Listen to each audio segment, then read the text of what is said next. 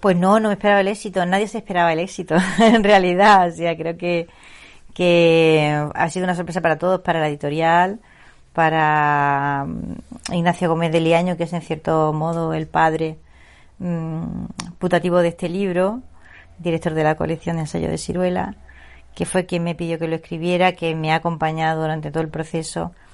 Él tampoco se lo esperaba y desde luego yo tampoco. A ver, a priori un libro que es un ensayo histórico de casi 500 páginas es, es muy improbable que se convierta en un éxito que tenga ocho ediciones en, en pocos meses.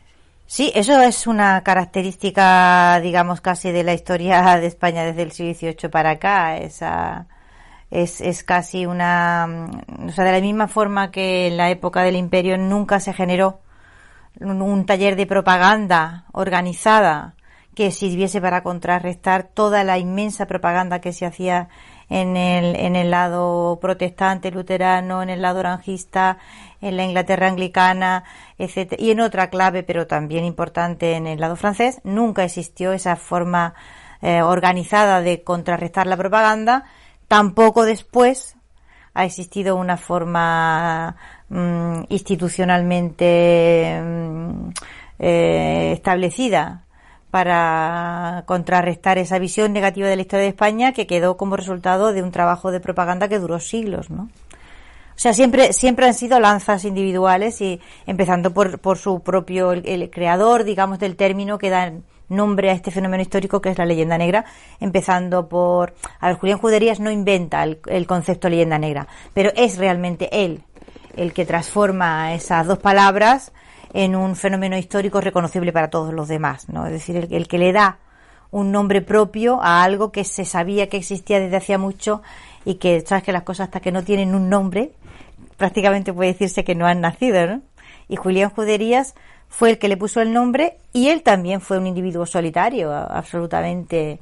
Y su trabajo, además, eh, con el agravante de que detrás del libro de Juderías no han aparecido legiones. Quiero decir que de vez en cuando aparece un trabajo puntualmente, Rómulo Carbia en, en América, eh, los mejores sin duda los trabajos de los norteamericanos, ¿no? Eh, en España de vez en cuando aparece uno, pero nunca hay una continuidad ni hay, eh, digamos, una insistencia lo suficientemente sólida como para que eso se transforme en una corriente histórica que intente poner las cosas en su sitio. Si nosotros estudiamos la historia de Europa, que se escribe en el siglo XIX a la mayor gloria del Reich y a la mayor gloria de la Inglaterra victoriana y a la mayor gloria de los nacionalismos europeos. Y esa es la versión de la historia de Europa que se asume en la segunda parte del siglo XIX y que se ha continuado hasta ahora. Es decir, la versión, digamos, de la historia de Europa en clave española está por escribir. Bueno, mi, mi particular trayectoria, o sea, mi familia y las ideas de mi familia o las mías si quieres luego hablamos, no tiene ningún interés particular. Pero lo que has dicho es muy importante, de la Iglesia Católica. Y me importa muchísimo porque en este año me importa más todavía. Este año se cumplen los 500 años del cisma luterano, del comienzo del cisma luterano. Y, la, actitud que la Iglesia está teniendo este año es como la que ha ido teniendo a lo largo de los siglos pasados y casi desde el comienzo. Es decir, que ¿Cuál es la actitud de la Iglesia Católica a la que le cae una parte grande de esa hispanofobia? Porque no resulta fácil distinguir la hispanofobia del anticatolicismo. No resulta fácil distinguirlo. Hasta, hasta ese punto la historia de España ha estado vinculada y ligada al catolicismo. No, podemos separar una cosa de la otra aunque queramos. sería mm, una amputación muy violenta. No resultaría nada reconocible ni por una parte ni por la otra. Eh, entonces, ¿por qué digo que es muy importante la actitud de la Iglesia Católica? Pues porque mm, en el momento en que la Iglesia Católica eh, asume, digamos, como parte de sí misma esa culpa de que, eh, en el sentido de que el cisma luterano ha estado provocado por sus pecados, ha estado provocado por su incapacidad para gestionar aquella crisis, etcétera, etcétera, etcétera, etcétera. Es decir, en el momento en que la, la Iglesia Católica asume la actitud del perdedor. Eh, hasta qué punto eso ha influido en todos los pueblos de cultura católica es algo terrible. y la Iglesia de Roma ha tenido una actitud, no voy a decirlo con otra palabra más suave, absolutamente irresponsable. Porque podía, o sea, tenía que haber tenido en cuenta que la actitud que asumiese con respecto a sí misma era también la que afectaba a todos los pueblos de cultura católica. Y que eh, implicados en eso estamos los demás también. Y el hecho, por ejemplo, de que el Papa de Roma hoy, en este año, haya colocado un retrato de Martín Lutero en el Vaticano, un señor que hizo los panfletos más groseros, más soeces, hubiera estado bien que donde puso la foto o el retrato de Martín Lutero hubiera puesto también uno de esos panfletos luteranos en los que se ve a los protestantes defecando sobre el Papa. Y hubiera estado bien que colocase una cosa al lado de la otra. Quiero decir que es que es más que cobarde, es irresponsable absolutamente. Esa forma de reaccionar frente a un ataque que de, de, ninguna manera te has merecido. Y eso a todos los pueblos católicos les ha afectado porque les ha hundido la línea de flotación, les ha hundido la moral. Van por la vida con la moral baja sistemáticamente. Y si a todos los pueblos católicos les ha afectado, al nuestro más que nadie, porque el nuestro ha sido más católico que ningún otro. Tiene una ventaja mi familia y es yo no yo, he visto siempre la Iglesia católica desde fuera. Absolutamente como hubiera podido ver otra. O sea, y la es si me ha acercado a ella ha sido en edad adulta, muy muy adulta y con un afán de mero conocimiento, es decir, mi desconocimiento de, todo lo relacionado era tan avisar que cuando hice la tesis doctoral sobre una serie de textos retóricos, artes predicatorias del siglo XII, pues no entendía nada de lo que leía. O sea, aparecía de pronto y dije, dice Daniel, y yo, ¿quién será Daniel? Y me tenía que ir a buscar a ver quién era Daniel, ¿no? Y así todo. Entonces la he visto siempre desde fuera y la he visto tan de fuera como he visto otras iglesias que he frecuentado, protestantes, a donde he ido y me he sentado, simplemente, a observar. Y por eso no tenía prejuicios con respecto a la iglesia y por eso me chocaba tantísimo, como me sigue chocando, eh, el hecho de que cualquiera, aquí y en cualquier sitio, es bueno para difamar, insultar, hacer chistes soeces con respecto a la Iglesia Católica, algo que no haría con respecto a ninguna, algo que no haría con respecto, por ejemplo, a un monje sintoísta, pues lo hace con respecto a un cura católico o lo dice sin sentir la necesidad de, pedir perdón por ello. Es decir, esa, esa doble moral me resultaba muy interesante, me sigue resultando muy interesante intentar comprender qué es lo que ha producido que sea hasta de buen tono, elegante y moderno, cualquier tipo de comentario difamatorio, insultante, soez, ordinario, etcétera, etcétera, con respecto a la Iglesia Católica, pero solo con respecto a la Iglesia Católica, ¿no? No las demás no. Es así. No. Eso es algo que afecta al día a día, que afectó en el día a día del siglo XVII y que ha ido afectando en el día a día con versiones distintas ¿vale? Y acomodadas al paso del tiempo. Es decir, no es lo mismo lo que se decía de España en el siglo XVII que lo que luego la ilustración francesa va, a decir. O mm, eh, la versión del liberalismo, es decir, em, una vez que España, como, como gran imperio, como último gran imperio, digamos, mediterráneo en el occidente, es que los españoles acumulan sobre sí, o ese imperio acumuló sobre sí varios circunstancias históricas muy difíciles de gestionar, ¿no? Y una de ellas es el hecho, que no solemos pensarlo mucho, es que los españoles son los últimos hombres del sur que mandan en Europa. Desde que los españoles dejaron de mandar, ya no ha vuelto a haber otro pueblo del sur que lidere el occidente. Todos los pueblos que han liderado el occidente desde entonces son pueblos del norte. Entonces, en cada tiempo y según esas mudanzas históricas se producían, se han escrito mitos distintos para explicar, para explicar por qué ese pueblo del sur, que es el último que manda, no merecía tal mando, sino que además merecía todo lo contrario y que además era un pueblo bárbaro, impío, etcétera, etcétera, etcétera. Es decir, donde el humanismo del siglo XV o XVI en Italia acusaba a los españoles de ser manos cristianos por estar contaminados de, judaísmo y por su sangre eh, marrana y medio judía, ese argumento con el tiempo va cambiando. Entonces, en la época de, de las guerras de religión, los españoles son los hijos del anticristo, los hijos del demonio, los demonios del mediodía, etcétera. Esa clave eh, ya no sirve en el siglo XVIII. ¿Cómo iba a decir esta gente descreída lo de los hijos del demonio? Eso ya no pegaba. Eso estamos, ese, eh, ese argumento era coherente en, en el, la atmósfera apocalíptica luterana, pero no es coherente en el salón con la peluca.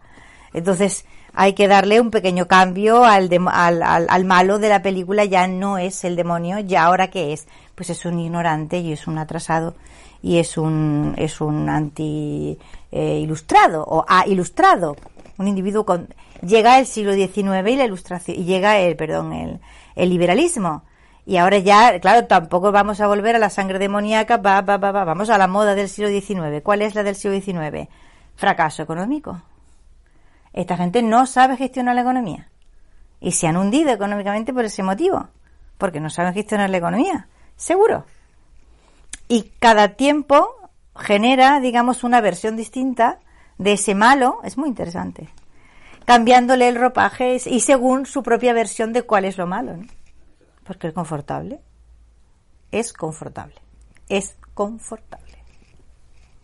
Es decir, eh, cuando uno encuentra la explicación ya fabricada, ¿para qué te vas a poner a cuestionarla y darte tantos trabajos como me ha costado a mí escribir ese libro? ¿Entiendes?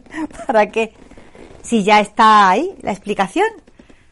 No tienes que ir más allá, no tienes que tomarte la enorme molestia de, de hacer la travesía de desierto, de la ley del silencio y de eh, el trabajo de descreerte toda la gran historiografía europea, etcétera, etcétera, y poner en cuestión absolutamente todos los conocimientos que has adquirido, todos, todos, todos, sin creerte nada, para intentar reconstruir todo desde atrás y desde una perspectiva diferente. O sea, ¿por qué vamos a explicar mm, que la narrativa de ficción ha aparecido tarde en América? Sino porque, pues porque había la Inquisición y la tenía prohibida, pero hombre de Dios, prohibida estaba antes, o sea, Prohibida estaba también en los tiempos del Lazarillo de Tormes. Prohibida estaba... ¿Eso impidió el desarrollo de la novela en España? Parece ser que no fue a nacer Alemania, ¿no? Entonces, es que hay cosas que son... Es pura reducción al absurdo. Yo creo que una de las razones por las que el libro ha tenido éxito es porque la mayor parte de los argumentos es una reducción al absurdo de la argumentación. Es decir, no, no costaba mucho llegar a hacerle así a la cortina y ver lo que había detrás. No, no costaba mucho averiguar quién era Boca Negra en la novela de Pérez Reverte para averiguar que era un santo varón. Y, entonces uno se plantea y dice, bueno, ¿y entonces qué? ¿Por qué aparece este Boca Negra aquí? Y dice, bueno, es que si Boca Negra no está, si no está el malo, hay que inventarlo. ¿Tú sabes el problema que de inventar el malo? Y lo fácil que es que el malo ya existe y ya está creado. Así que solamente tienes que utilizarlo. Le cambias el sombrero, le maquillas un poco, te sirve. ¿Es fácil o no? Vamos a ver, estas cosas, decir soy partidario, soy contrario, hay cosas, esto es como respirar. Si usted es partidario de respirar, pues yo no sé cómo se gestiona la vida sin respirar. Los imperios existen, ¿de acuerdo? Han existido a lo largo de toda la historia de la humanidad, desde el mismísimo, desde casi desde la sedentarización de la especie. Los imperios existen. Y entonces, ¿por qué no estudiamos esto que existe a ver por qué nuestros antepasados y por qué nuestra especie se esfuerza, porque es esfuerzo, en construir estas unidades políticas y administrativas tan grandes, tan difíciles de manejar. ¿No estamos mejor en la horda? ¿En la tribu? ¿En la aldea? Oye, pues fíjate, que resulta que año tras año, década, década, siglo tras siglo y en cualquier parte del planeta el ser humano construye imperios. Se le vienen abajo y construye otros. Y es un gran misterio, ¿no? Ese esfuerzo adicional, colectivo, enorme. ¿Por qué? ¿Por qué lo hace el ser humano? Porque es tonto de nacimiento y no se le ocurre otra cosa mejor que, a lo mejor la, tenía razón Pascal cuando decía que yo de todos los problemas le vienen al ser humano de no saberse estar en su habitación. A lo mejor teníamos que estarnos todos en nuestra habitación. Pero está claro que el ser humano no ha tenido vocación para eso jamás. Se sale de la habitación. Se salió de África, colonizó continentes, o sea, moviéndonos por el planeta y guerreando, colisionando y generando unidades de convivencias grandes y pequeñas, pero siempre tendiendo a la mayor, esto ha ocurrido siempre. A mí me interesa enormemente ese fenómeno extraordinario que son los imperios, porque mm, son, digamos, los espacios de convivencia multiétnico, multirracial, multinacional más grande que hemos hecho. ¿no? De repente hay como un salto cualitativo y ves gente que tiene poco que ver entre sí, ¿no? ¡Pum! Sometidos a una regla común, conviviendo, manejándose en un espacio grandísimo de millones de kilómetros cuadrados. Y uno dice, caray, esto tendrá un interés, ¿no? Por algo se hará o no. Que si yo no tengo las respuestas, pero tengo las preguntas. Tengo muchas preguntas. Me interesa enormemente ese fenómeno del imperio. Creo que la historia lo ha desdeñado por culpa de la imperiofobia. A lo largo del tiempo, pues por el simple hecho, si es que estamos todavía juzgando a los romanos. Por Dios. ¿Cómo, ¿Cómo vamos a juzgar a los romanos? O no podemos juzgar a los romanos, no podemos imaginar el mundo sin los romanos. No, no sabemos qué seríamos, quiénes seríamos, cómo estaríamos sin Roma. Entonces, ¿cómo vamos a juzgar ese hecho que es como el llevar zapatos? Está fuera de nuestro alcance. Pero los estamos juzgando todavía. Y es cuando, cuando, y, bueno, ¿qué es lo que pasa? O sea, de los imperios que tienen de grande, tienen de grande que cambian el mundo.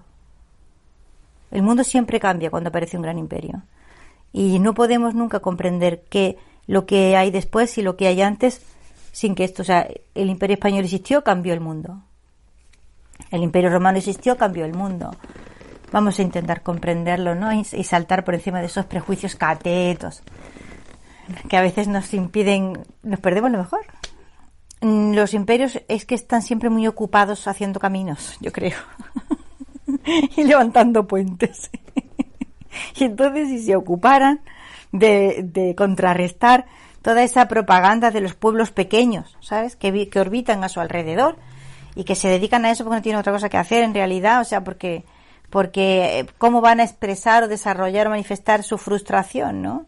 ¿Usted cree que si los romanos hubieran dedicado a contrarrestar toda la propaganda que, salía del mundo alejandrino y de la corte de Mitríades, les hubiera dado tiempo a tanta calzada romana, tanta ciudad, tantos foros, tanto derechos? Te están gestionando la realidad, ¿vale?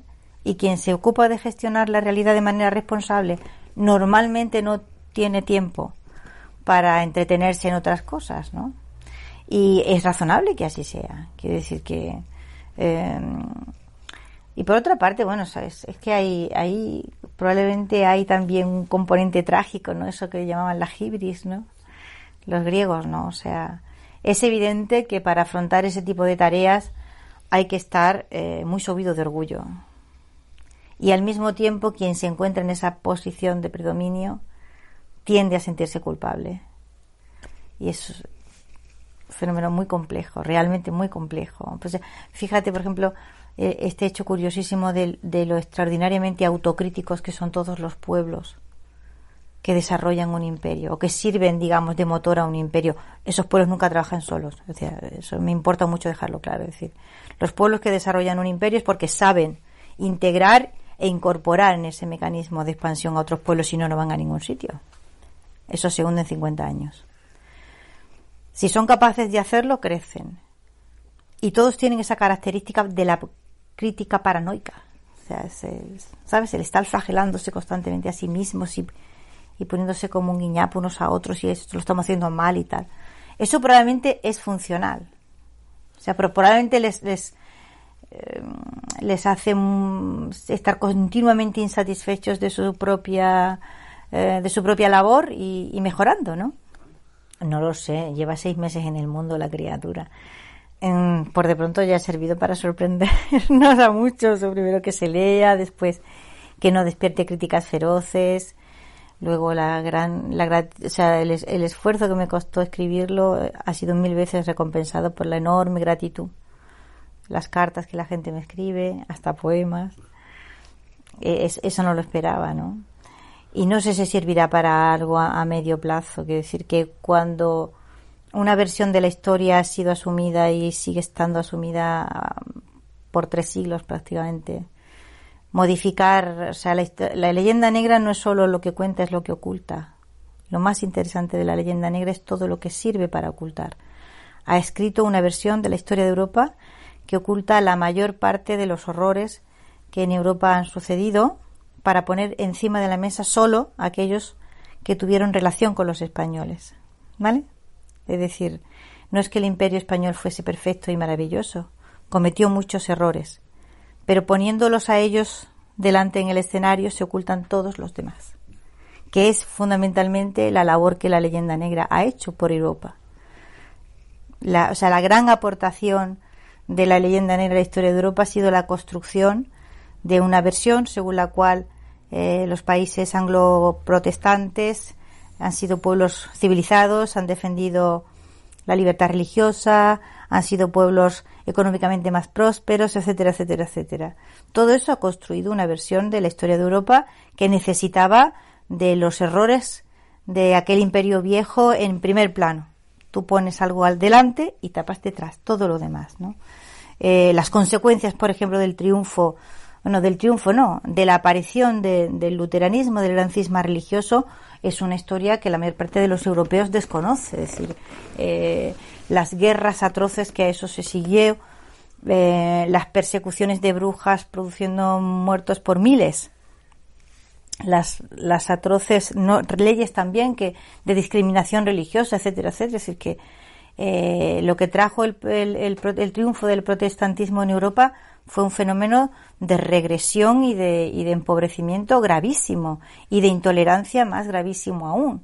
Si tú eh, quitas la leyenda negra tendrás que escribir otra historia de Europa diferente, ¿no? Porque, porque la que hay no se sostiene si no tienes un buen demonio al que echarle la culpa de todo lo malo que ha sucedido en Europa. Y claro, ¿cómo vamos a prescindir de, de ese demonio?